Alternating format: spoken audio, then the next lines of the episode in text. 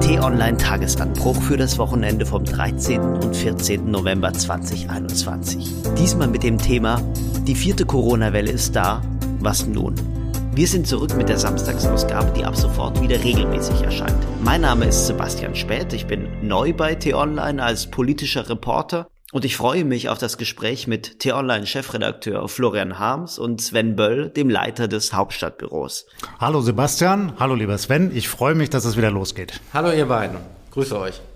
Ja, sehr schön. Und äh, der Anlass, weshalb wir hier heute sitzen, ist nicht unbedingt so erfreulich wie dieses Zusammensein hier, denn zurück ist auch ein anderes Thema, die ähm, vierte Corona-Welle, über die wir heute sprechen wollen, weil ich denke, es gibt sehr, sehr viele offene Fragen. Hm, vielleicht zum Eingang, ihr beide, habt ihr damit gerechnet, dass sie nochmal auf uns zurollen wird, diese vierte Welle? Also da mein lieber Kollege Sven ein hervorragender Journalist ist, denke ich mal, natürlich muss er damit gerechnet haben. Nichts anderes hätte ich erwartet.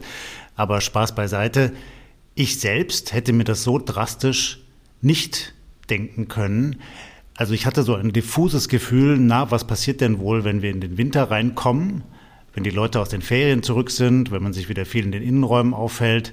Aber dass das so plötzlich jetzt wieder geradezu explodieren würde, die Zahlen, das ehrlich gesagt hatte ich dann so dann doch nicht erwartet. Ich glaube, was womit viele nicht gerechnet haben und ich auch nicht und Florian ja auch, auch nicht, wie er gerade gesagt hat, ist, dass wir so jetzt so eine so eine Wellen, Wellen mitten auf dem Atlantik haben und wir dachten eher vielleicht, das ist so Ostsee oder Mittelmeer, ne? so eine kleine Welle, aber dass wir jetzt hier so richtige Wucht oder die höchste Welle bekommen, die wir jemals hatten, ich glaube, das war, war in der Dynamik so früh und so hoch wahrscheinlich für, für einige nicht absehbar. Mhm. Mir geht es genauso wie dir, Sven, und ähm, ich habe auf Vorbereitung oder in Vorbereitung auf diesen Podcast auch so ein bisschen in meinem Freundeskreis rumgefragt.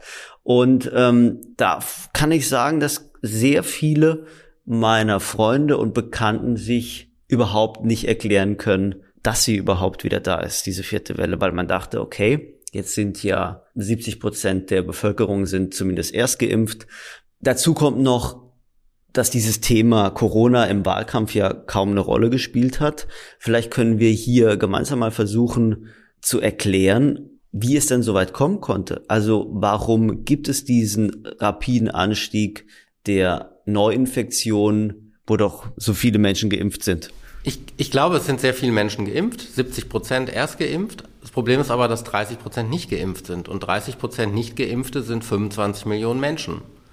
So, wir haben gut 80 Millionen Einwohner, das kann man relativ leicht ausrechnen. Und ich, ich, meine Erklärung, warum die Welle jetzt so groß ist, ist, dass wir ja keine Maßnahmen mehr haben. Also alle führen ja wieder ein weitgehendes Leben, wie sie es vor Corona geführt haben. Und im letzten Jahr waren wir ja in einem ganz anderen Bewusstsein. Wir hatten keine Impfstoffe. Wir wussten, das Einzige, was wir tun können gegen schwere Verläufe, ist, uns davor zu schützen, uns anzustecken.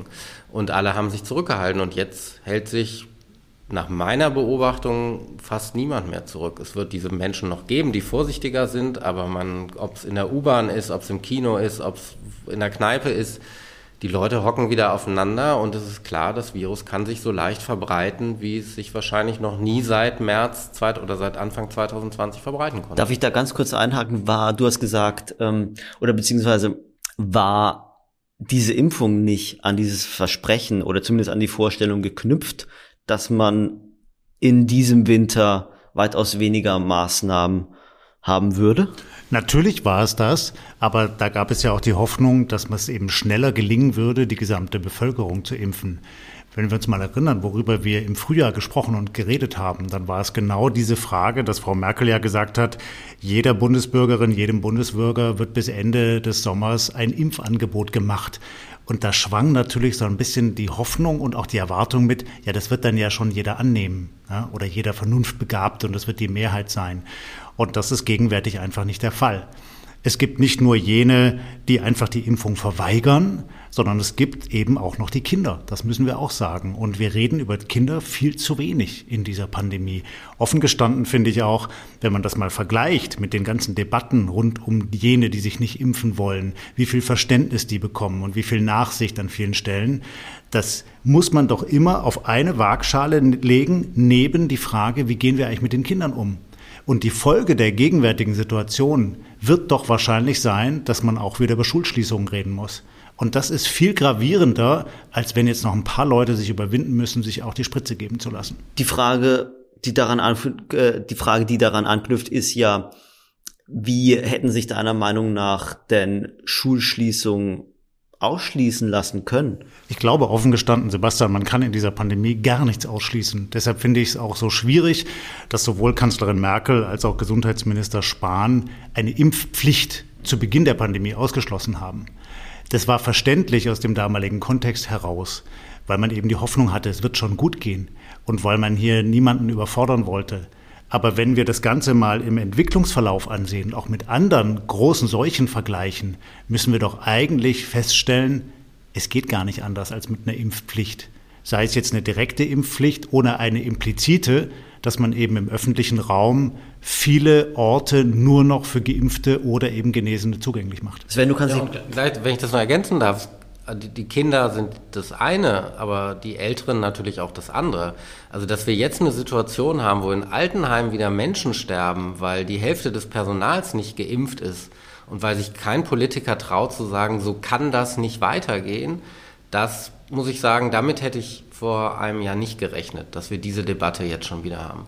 Die Kinder, ich glaube, das, das, ich finde das nicht in Ordnung, aber ich glaube, das ist die implizite Corona-Politik bei Kindern, ist Durchseuchung zu sagen, die sollen sich halt alle anstecken, da sind die Risiken gering.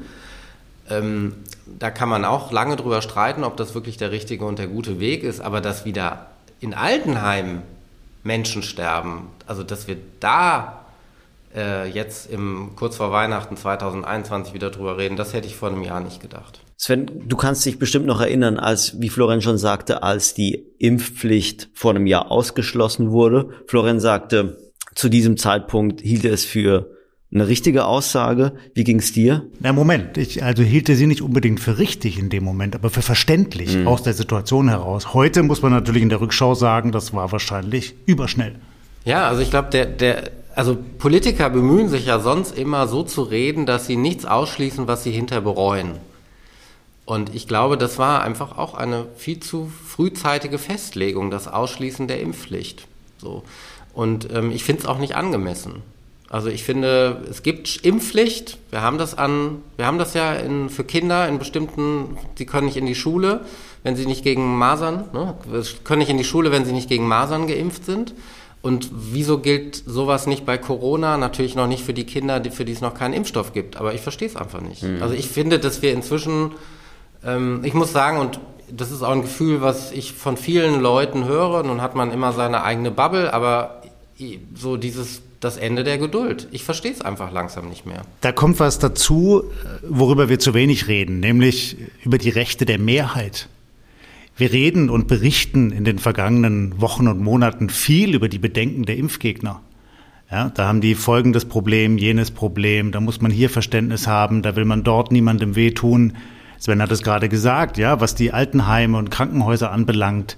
Kein Politiker traut sich dort eine Impfpflicht zu fordern. Natürlich auch aus der Sorge heraus, dass dann noch mehr Pflegerinnen und Pfleger weglaufen und ihren Job an den Nagel hängen und dann gar niemand mehr da ist, der sich kümmert.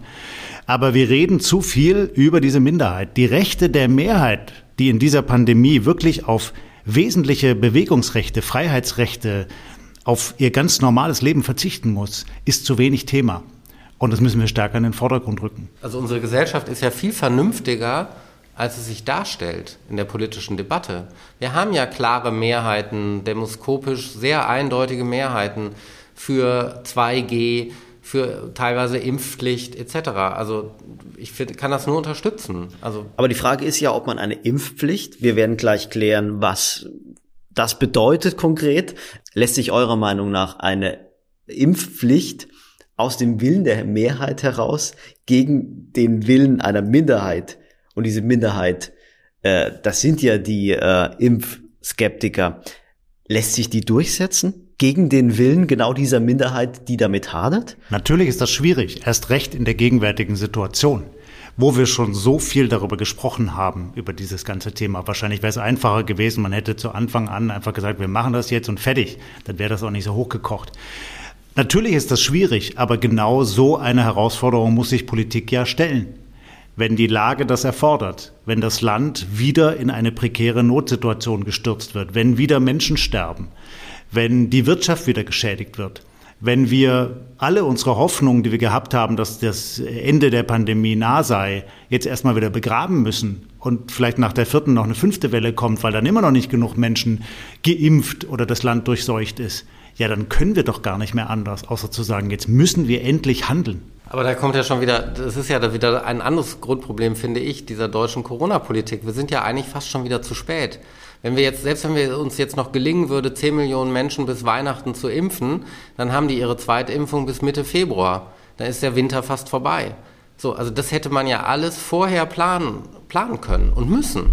Jetzt ist ja, jetzt, jetzt führen wir hier noch wochenlang eine Impfpflichtdebatte, dann kommt die vielleicht im Januar. Aber dann ist es auf eigentlich zu spät. Ich glaube, ich bin ein bisschen skeptischer als ihr. Mir macht dieses Thema Impfpflicht ein bisschen Angst, würde ich fast sagen. Und die Angst, meine Angst ist die Angst vor der gesellschaftlichen Spaltung. Und äh, Florian uns verbindet ja, wir sind beide, ich darf sagen, Exil-Baden-Württemberger. Jetzt bin ich ein bisschen weniger lang weg aus Baden-Württemberg als du.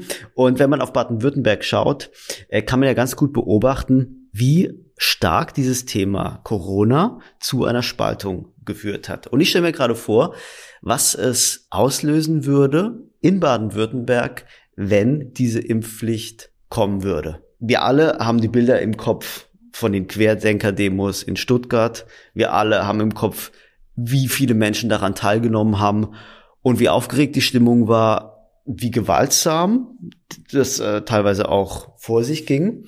Ähm, und ich frage mich, würdet ihr vor diesem Hintergrund immer noch oder würdet ihr eure Forderung einer Impfpflicht wirklich einfach so beibehalten? Natürlich hast du recht. Das ist in der gegenwärtigen Situation schwierig, weil einfach so viele Menschen schon so einen Brass gegen diese Impfung entwickelt haben und weil sie eigentlich mit vernünftigen Argumenten auch kaum mehr zu erreichen sind. Dabei sollte man auch immer auf die Rolle der sozialen Medien schauen. Nach wie vor. Und das ist mir unbegreiflich, warum auch zum Beispiel durch staatliche Informationsstellen wie ein Bundespresseamt nicht mehr Aufklärung betrieben wird in den sozialen Medien, wie zum Beispiel auf Facebook, wo man ja nach wie vor jeden Tag noch und nöcher Gerüchte über die angeblichen Schäden der Corona-Impfung lesen und sehen kann. Das mag jetzt schwierig sein, eine Impfpflicht durchzusetzen, aber dann muss man eben möglicherweise über den Weg einer impliziten Impfpflicht gehen. Also sprich, klar machen, angesichts der aktuellen Lage kann es nur so sein, dass bestimmte Orte in der Öffentlichkeit eben nur noch für Geimpfte und Genesene zu betreten sind. Also sprich 2G, das was Österreich jetzt gemacht hat. Und sogar damit tun sich die Regierenden in Bund und Ländern an vielen Stellen schwer. Wir haben jetzt gesehen, Sachsen geht den Weg, Bayern geht den Weg, aber es ist eben so nach und nach, so kleckerlesweise, wie man bei uns in Baden-Württemberg so schön sagt, kommt das. Und das spricht eben wieder für die tatsächlich sehr zögerliche Corona-Politik, wie wir sie von Anfang an erlebt haben in dieser Pandemie. Und das ist mir tatsächlich auch wie Sven unbegreiflich, dass wir da nicht mehr draus gelernt haben. Dass wir einfach zügiger, entschlossener vorgehen und auch viel klarer kommunizieren müssten. Also Impfpflicht betrifft ja jetzt erstmal nur bestimmte Berufsgruppen. Ich finde aber, was ich machen würde, ich würde 2G konsequent bundesweit machen, in allen Restaurants, in allen Kultureinrichtungen, überall, wo ich hin möchte, ins Fußballstadion. Das hart kontrollieren und ich würde am Arbeitsplatz 3G Plus machen mit PCR-Test, den jeder Arbeitnehmer selber zahlen muss. Zweimal die Woche vorlegen. Ähm, und dann bin ich der Meinung, dass wir es schaffen, die Impfquote deutlich zu steigern. Weil wir haben sicherlich einen bestimmten Anteil Hardcore-Verweigerer, 10, 15 Prozent. Ich weiß es nicht, wie viel es am Ende sind. Aber wir können wahrscheinlich noch 10, 15 Prozent gewinnen. Ähm, es ist immer nur anekdotische Evidenz, aber ähm, es erzählte mir eine Freundin dieser Tage im Fitnessstudio, da sprachen die alle an, die reinkamen im negativen Test und sagten, sie können sich übrigens unten impfen lassen und dann hat sie das mal so beobachtet paar Mal und dann haben ganz viele Leute gesagt, ach so, wenn das, ach da unten kann man sich impfen lassen, wusste ich gar nicht, dass das so einfach ist, dann gehe ich da mal hin. Also wir haben offenbar noch ganz, ganz viele Leute, die, die wir noch nicht erreicht haben und das würde ich einfach versuchen auszureizen und ich finde, dass wir uns da nicht genug Mühe geben. So. Und dass wir da nochmal echt einen Zahn zulegen müssen. Und Impfpflicht jetzt für alle 82 Millionen Einwohner brauchen wir nicht. Aber wir können es für bestimmte Berufsgruppen machen, die, die im Krankenhaus sind, die, die mit älteren Menschen, ältere Menschen pflegen. Und wir können einfach das Leben für ungeimpfte unangenehmer machen. Und ich finde, das ist das gute Recht der Mehrheit, weil die ja auch alle gefährden. Also Corona ist ja nicht nur, dass ich nur darüber entscheide, was, was aus meinem Leben wird, sondern ich gefährde auch andere Menschen. Und ich finde, da kann die Mehrheit auch einfach bestimmte Forderungen formulieren. Wir waren gerade schon bei Corona-Regeln. Jetzt ist es ja inzwischen wieder so, dass Corona diesen deutschen Flickenteppich zurückgebracht hat. Es gibt gerade wieder keine bundesweit einheitlichen Regeln, wie wir denn mit Corona sollen. Und äh, auch das hat mich überrascht, denn eigentlich dachte ich, ähm, dass wir über diesen Zustand ähm, hinweg wären. Also wir waren doch schon mal so weit, dass wir in ganz Deutschland einheitliche Regeln hatten, dass die Ministerpräsidentin und Ministerpräsidenten sich darauf geeinigt hatten, diesen Flickenteppich abzulehnen und einheitlich gegen Corona vorzugehen. Warum sind wir jetzt wieder zurückgeworfen in diesen Zustand der Uneinheitlichkeit? Warum gibt es in Sachsen 2G, äh, in Bayern den, äh, den Notstand und warum äh, in Baden-Württemberg Kontaktbeschränkungen? Ja, erst einmal, weil die Zahlen sehr unterschiedlich sind. In Bayern eben sehr viel prekärer als beispielsweise in Schleswig-Holstein oder Hamburg. Und Deutschland ist eben ein föderalistischer Staat. Nicht der Staat hält sich die Bundesländer, sondern die Bundesländer bilden den Gesamtstaat. Und die verteidigen natürlich auch ihre jeweiligen Rechte. Und in Hamburg beispielsweise gibt es die Ansicht, dass man sehr gut fährt mit der eigenen Strategie. In Hamburg wird übrigens auch in Restaurants ziemlich strikt kontrolliert, soweit ich das beobachten kann und soweit man das auch liest. Da gibt es auch eine Erhebung zu. Und man hat den Eindruck, naja, in anderen Landesteilen ist das vielleicht nicht so der Fall. Ja, und dann sind die vielleicht selber schuld. Aber wenn die jetzt in Sachsen oder Thüringen eben sehr viel striktere Regeln einführen. Warum müssen wir die denn dann bei uns auch einführen, wenn es bei uns doch gut läuft? So ist häufig die Haltung beispielsweise in Norddeutschland. Und so kann man das auch erklären aus dieser Haltung heraus. Ich finde es trotzdem, deine Frage da berechtigt, sehr schwierig, weil man eben keine Verlässlichkeit hat und weil man damit auch nicht dieses wichtige Gefühl der Solidarität erzeugen kann, dass wir in Wahrheit alle in einem Boot sitzen, wir müssen alle gemeinsam diese Pandemie bewältigen und es hilft halt nichts, wenn jeder das Ruder nach links oder rechts schlägt, sondern wir müssen alle in eine gemeinsame Richtung rudern. Sven, was ist dein Gefühl? Ist der Föderalismus womöglich sogar ein Hindernis für eine hohe Impfquote? Für die Impfquote glaube ich nicht. Ich glaube nur, dass der Föderalismus auch ein bisschen Folklore ist. Wir meine Prognose wäre, dass wir im Moment einen Flickenteppich haben, dass wir den aber im Januar nicht mehr haben, wenn es überhaupt noch so lange dauert, weil alle nach und nach ähnliche Regeln beschließen werden. Also wir tun jetzt so, alle sind eigenständig, wir, wir entscheiden vor Ort, individuell, ganz regional angepasst und am Ende glaube ich, 3G soll ja jetzt bundesweit kommen, das war ja lange umstritten, aber wird es wahrscheinlich überall 2G geben. So und in den Ländern, die jetzt noch nicht so stark betroffen sind, einfach vier Wochen später als in Sachsen und in Bayern. Du hast gerade den Blick äh, Richtung Januar gerichtet. Welche Aufgabe kommt denn jetzt auf die Ampelpartner, die noch keine Regierung bilden, aber kurz davor sind? Welche Aufgabe kommt auf die zu? Also ich glaube, die müssen vor allem erstmal aufwachen. Die steckten jetzt in ihren 22 Arbeitsgruppen, in denen sie sich über Klimaschutz, Digitalisierung, soziale Sicherheit und alles Mögliche unterhalten haben. Und jetzt explodiert auf einmal wieder die Corona-Bombe und sie merken, sie müssen sich schleunigst darum kümmern. Und zeitgleich eskaliert noch die Lage an der osteuropäischen Grenze und in Belarus ist Krise und auch darum müssen die sich jetzt kümmern. Die Schwierigkeit ist ja, die sind noch gar nicht richtig im Amt. Trotzdem müssen sie da jetzt ran, denn die prekäre Lage duldet keinen Aufschub. Oder Sven? Ja, ich glaube, Sie merken gerade, dass es äh, das eine ist, dass man sich als Fortschrittskoalition feiert, aber das andere ist eben in der Politik, das ist ja meistens so, ist immer toll, wenn man Visionen hat für die Zukunft, aber die entscheidenden Schlachten sind immer in der Gegenwart. Politik ist immer das, mit dem fertig zu werden, was sich gerade aufdrängt und das haben sie kolossal unterschätzt, dass dieses Thema nochmal kommt. Im Sondierungspapier spielt Corona de facto keine Rolle, zumindest nicht aus, als Epidemie. Und jetzt werden sie ähm, sehen müssen, dass sie das in den Griff bekommen, weil ganz, für mich ist ganz klar, egal ob Olaf Scholz am 6. Dezember zum Kanzler gewählt wird oder eine Woche später oder drei Tage früher, das ist jetzt die Krise der Ampel. So. Und das kann ein richtig fieser Fehlstart für die Ampel werden. Wenn wir in drei Wochen volle Intensivstationen haben und hier geht es um Leben und Tod, hier geht es um Triage und andere Sachen, dann ist es ein richtiger Fehlstart für die Ampel. Und dann ist es auch, ein, glaube ich, ein ziemlicher Vertrauensverlust mit einer harte Bürde, mit der man dann die nächsten Jahre regieren will. Es ist aber nicht nur die Ampel, die dieses Thema, die vierte Welle unterschätzt hat.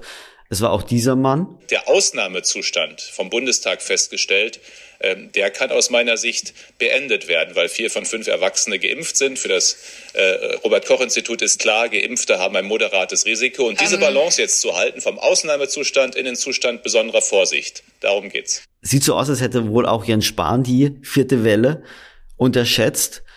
Das ist aber nicht alles.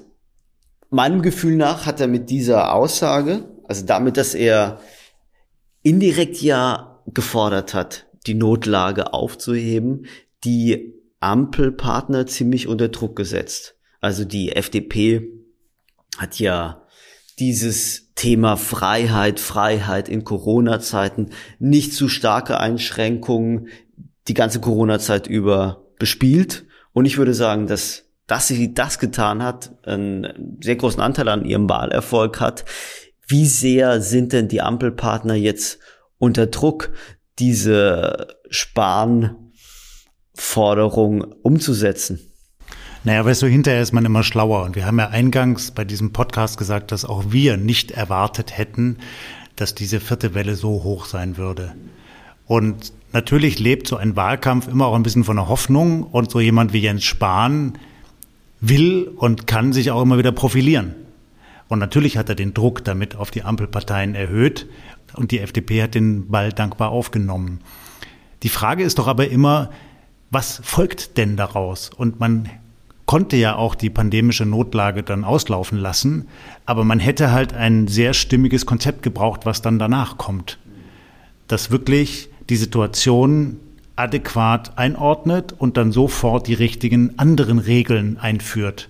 Und den Eindruck hat man eben gegenwärtig nicht. Das ist das Problem. Und warum hat Jens Spahn, meines Wissens ist er ja noch geschäftsführend im Amt, dieses Konzept nicht erarbeitet, wenn er schon so äh, vorgelegt hat mit seiner Forderung? Ja, ich glaube, das liegt einfach auch, das liegt ähm, ein bisschen an der aktuellen Lage, dass wir in so einem äh, zwischen zwei Regierungszeit sind. Und zum anderen äh, ist es ja schon auch jetzt nicht zum ersten Mal, dass äh, Jens Spahn etwas ankündigt und dann hinterher im politischen Handwerk ähm, wird es dann etwas komplexer. Ähm, Sven Florian ist, ist jetzt noch paar Wochen hin, aber ähm, ich glaube auch wir als T-Online wünschen uns eine Weihnachtsfeier äh, im äh, als Präsenzveranstaltung. Was ist denn eure Prognose? Wie, äh, welches Wein, welche Art von Weihnachten werden wir erleben und wie werden wir durch diesen Winter kommen? Also ich glaube daran, dass die Modellierer dann am Ende dann doch das erreichen, was sie oft erreicht haben, dass ihre ähm, schlimmen Prognosen nicht eintreten, weil es die schlimmen Prognosen gibt, weil die Menschen ihr Verhalten ändern. Ich finde es beachtlich, wenn man überlegt, wie Corona innerhalb der letzten zehn Tage aus dem Nichts zum wieder alles dominierenden Thema geworden ist. Das heißt, ich glaube schon, dass es Verhaltensänderungen geben wird der Leute. Die Leute werden vorsichtiger. Man kriegt ja jetzt auch schon wieder Mails, dass Veranstaltungen abgesagt werden. Ähm, und ich glaube, es wird einfach schärfere Maßnahmen geben. Und ähm, ob sich die Ampel da weiter verhakt oder sich da nochmal ähm, aufrafft, das ist im Moment nicht absehbar. Aber es wird das dann auf Landesebene geben. Bin ich mir relativ, bin ich mir relativ sicher. Man wird versuchen, einen Lockdown zu verhindern. Aber wenn die Lage komplett außer Kontrolle gerät, würde ich heute nicht ausschließen, dass ähm, quasi zum Jahrestag von vor einem Jahr, Mitte Dezember, wieder alle Geschäfte zumachen. Und es wäre dann Lockdown für alle, auch für die Geimpften. Du kriegst es ja irgendwann gar nicht mehr anders geregelt. Also ich glaube, so dieses Lockdown nur für Ungeimpfte und Kontaktbeschränkungen nur für Ungeimpfte ist ja so ein bisschen auch, das kann man ja gar nicht kontro also kontrollieren. Also das ist ja an der Grenze zur Farce. Also das muss man ja auch irgendwie realistisch bleiben. Wie will man sowas konkret umsetzen? Ja, ich möchte ungern die Cassandra geben, aber ich glaube, da hat Sven recht. Ehrlich gesagt, ist es doch kaum mehr abwendbar, dass es in irgendeiner Form nochmal einen Lockdown, Shutdown, harte Beschränkungen geben wird. Ich meine, wir haben jetzt noch wie viele freie Intensivbetten? Es sind keine 2000 mehr jetzt, glaube ich. Und laut den Berechnungen kommen jeden Tag 200 Patienten dazu. Und das kann man ja hochrechnen, wann die Lage dann einfach so sein wird, dass die Krankenhäuser niemanden mehr aufnehmen können. Und dann kann man nicht so weitermachen wie gegenwärtig. Deshalb glaube ich schon, der Winter wird hart, leider. Er wird nochmal mit vielerlei Einschränkungen verbunden sein. Und umso wichtiger ist es dann, dass die ganze Gesellschaft resilient bleibt und widerstandsfähig bleibt, sich umeinander kümmert, dass die Regierung entschlossen und transparent handelt und gut verständlich kommuniziert. Ob das alles so kommt, mag ich im Moment noch nicht zu beurteilen. Ich bin schon an manchen Stellen wirklich skeptisch, aber für die Menschen, mit denen ich jeden Tag Kontakt habe, das ist hier vor allem bei uns bei T-Online, kann ich schon sagen, ich bin immer wieder begeistert, über die Bereitschaft, auch von Kolleginnen und Kollegen hier, sich verantwortungsbewusst zu verhalten, umsichtig zu verhalten und ganz klar alles dem Gesundheitsschutz unterzuordnen. Und das gilt auch für uns hier. Jetzt muss ich euch doch noch eine Frage stellen, bevor ich euch aus dieser Folge entlasse. Was würde es denn für die Ampelkoalition, für die neu gestartete, sagen wir, gehen wir davon aus, für die im Dezember neu gestartete Ampelkoalition bedeuten, wenn sie mit einem solchen, ich würde es nennen, Bruch eines Versprechens in ihr in ihrer Amtszeit startet. Denn meines Wissens waren es sowohl die Grünen als auch die FDP, die einen erneuten Lockdown ziemlich eindeutig ausgeschlossen haben. Also das wird, würde sicherlich die drei Parteien nicht erfreuen, wenn sie so starten würden. Die, aber da ist ja, ich sage ja auch nicht, dass das alternativlos ist, um jetzt dieses Wort noch zu gebrauchen. Die Frage ist ja nur, was macht man denn dann? Also, wenn die Lage eskalieren sollte, ich weiß es ja nicht. Es gibt einfach Szenarien, die sagen, es wird sehr, sehr schwierig. So, wenn sie eskalieren sollte, ist denn dann die Alternative nichts zu tun oder es weiter laufen zu lassen? Also, ich glaube, kein Politiker möchte verantworten, dass wir hier in diesem Winter Bilder bekommen, wie wir sie Anfang des Jahres, äh, Anfang, Entschuldigung, wie wir sie Anfang der Pandemie in Italien gesehen haben. Ich will jetzt hier kein Horrorszenario beschwören. Ich sage nur, ähm, das, das wird auch die FDP am Ende mit allen Mitteln verhindern wollen, dass, dass, wir, dass wir übervolle Intensivstationen haben. Wir haben doch auch in dem Verlauf der Pandemie gesehen, die Bevölkerung verzeiht, wenn mal Ankündigungen zurückgenommen werden müssen. Also erinnere dich mal an Frau Merkel, die zu Beginn der Pandemie sinngemäß sagte, die Masken taugen ja nichts. Ja, die sind so Desinfektionslappen oder so ähnlich. Und später hat sie natürlich eingesehen, dass die Masken wichtig sind. Und die Bevölkerung hat ihr das verziehen, weil sie es einfach empathisch erklären konnte und weil sie vor allem dann Entschlossenheit gezeigt hat. Sie war tatkräftig. Sie hat in einer bundesweiten Fernsehansprache erklärt, warum wir uns jetzt alle leider zusammenreißen und beschränken müssen.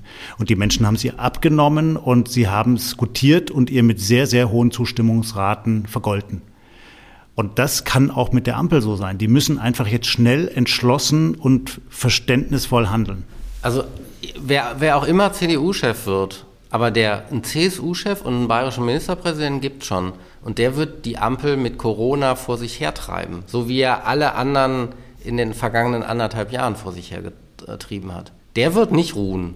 Sven Florian, ich bedanke mich für dieses Gespräch. Ich bin ganz sicher, so unglücklich es mir auch stimmt, dass dieses Thema Corona uns noch eine Weile begleiten wird. Aber wir bleiben dran. Vielen lieben Dank und bis nächste Woche. Vielen Dank dir, lieber Sebastian, und tschüss bis nächste Woche.